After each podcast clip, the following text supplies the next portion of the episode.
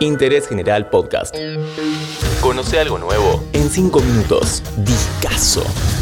Hola, este es un podcast sobre uno de los discos más excepcionales de Queen, el cuarto álbum de estudio de la banda editado en 1975. A Night at the Opera está considerado una obra maestra, que arranca con este tema, Death on Two Legs, Dedicated to. Sin duda llevó a Queen a tener una audiencia mucho más amplia en todo el mundo y los estableció como verdaderas superestrellas de rock. No creo que haya falta decir mucho más si te nombro Bohemian Rhapsody. Pero entre estos 12 temas hay de todo y está todo buenísimo. 5 minutos y recorremos este discazo. El tema número 2 ya es algo muy diferente. Lacing on a Sunday Afternoon. Esta composición de Freddie Mercury puede parecer sacada de una comedia musical. Vamos a tener bastante de esto a lo largo del disco. Pero acá llegamos al polémico pero exitosísimo track escrito por el baterista Roger Taylor, I'm in love with my car. Es un tema que puede contrastar un poco con otras composiciones más profundas, pero es abiertamente un track sobre el amor por las máquinas, que Roger Taylor insistió e insistió para que entre en el álbum. Y lo logró. Por supuesto, él es la voz principal.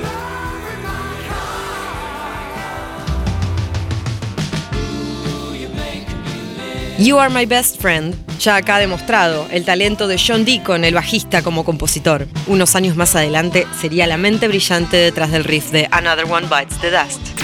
A Night at the Opera se grabó entre agosto y noviembre de 1975 en varios estudios diferentes de Londres. Su productor, Roy Thomas Baker.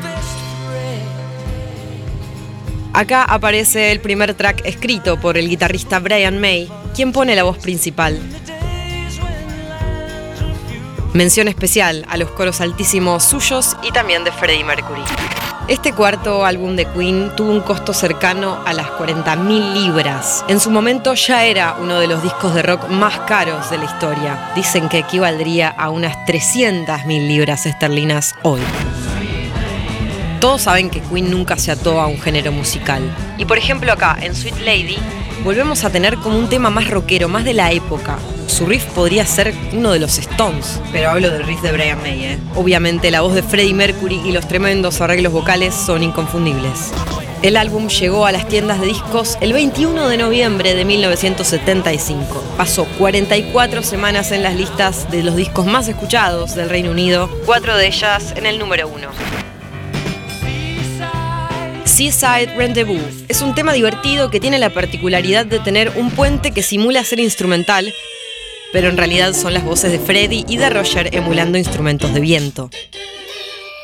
Un datito, Taylor mete la nota vocal más alta del disco acá. The Prophet's Song, escrito por Brian May. 8 minutos 21 segundos dura este tema. En un momento se transforma en un segmento de canon vocal de Freddie, y vuelve con más de dos minutos de un tema de rock medio progresivo.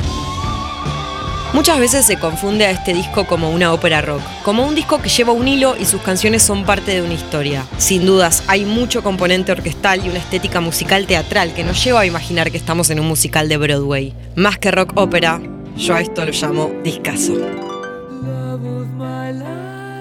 Love of My Life, el tema dedicado a Mary Austin, la exnovia y compañera de vida de Freddie Mercury, muy cercana a él hasta el final. Good Company, otra composición de Brian May, que él mismo canta y toca varios instrumentos, incluido un ukelele. En este tema no hay crédito de Freddie. Y bueno, ya la conocen. Bohemian Rhapsody, considerada una de las, si no la canción más épica de la historia. Quizás lo sea. La obra maestra de Queen y posiblemente su canción más reconocida, dura casi seis minutos y definitivamente desafió todas las convenciones musicales.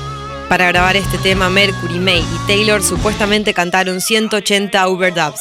Al final del proceso, la cinta de grabación se había usado tantas veces que era transparente. El solo de May es una locura, notas altísimas, partes rockeras, referencias a diversos términos que son parte de la cultura y de la historia. Me la juego que no existe nadie, al menos mayor de edad, que no conozca esta canción y God Save the Queen, el himno nacional británico rearreglado por Brian May. Dura solo un minuto y 15 segundos y es el cierre épico de un disco que ya tiene más de 45 años y sigue siendo una obra maestra de la música. Mi nombre es Nati Grego y así me despido de un nuevo capítulo de Interés General. Nos vemos en el próximo discazo. Interés General Podcast. Encontrarnos en Spotify, en Instagram y en interésgeneral.com.ar.